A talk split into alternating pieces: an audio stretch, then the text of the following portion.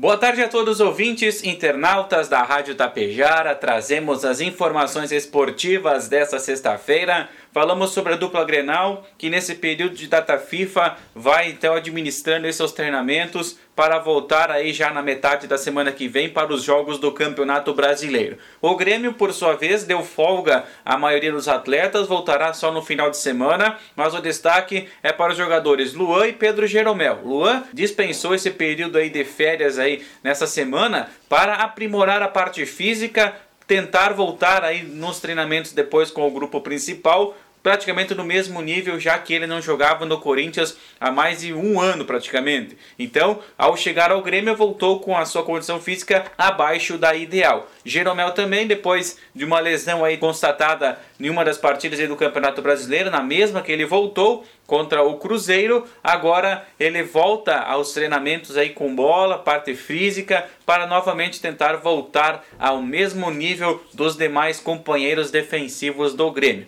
Já o Internacional conclama seu sócio torcedor para o jogo da próxima quarta-feira, importante contra o São Paulo no estádio Beira-Rio Porto Alegre, para voltar a vencer no Brasileirão, são 10 rodadas sem vencer e tentar voltar também a praticar o futebol que vem desempenhando na Libertadores agora no Campeonato Brasileiro. Mas o que importa é que o estádio esteja cheio para que a renda seja alocada às vítimas das enchentes que assolam em muitas cidades do Vale do Taquari torcedor é fundamental agora neste momento. A dupla Grenal já está fazendo um, um, movimento aí de doações para encaminhar então essas famílias aí da região do Vale do Taquari, principalmente Mussum, Roca Salles, Lajeado, Estrela aí, que são as cidades mais afetadas pelas fortes chuvas do final de semana passado e do início desta semana.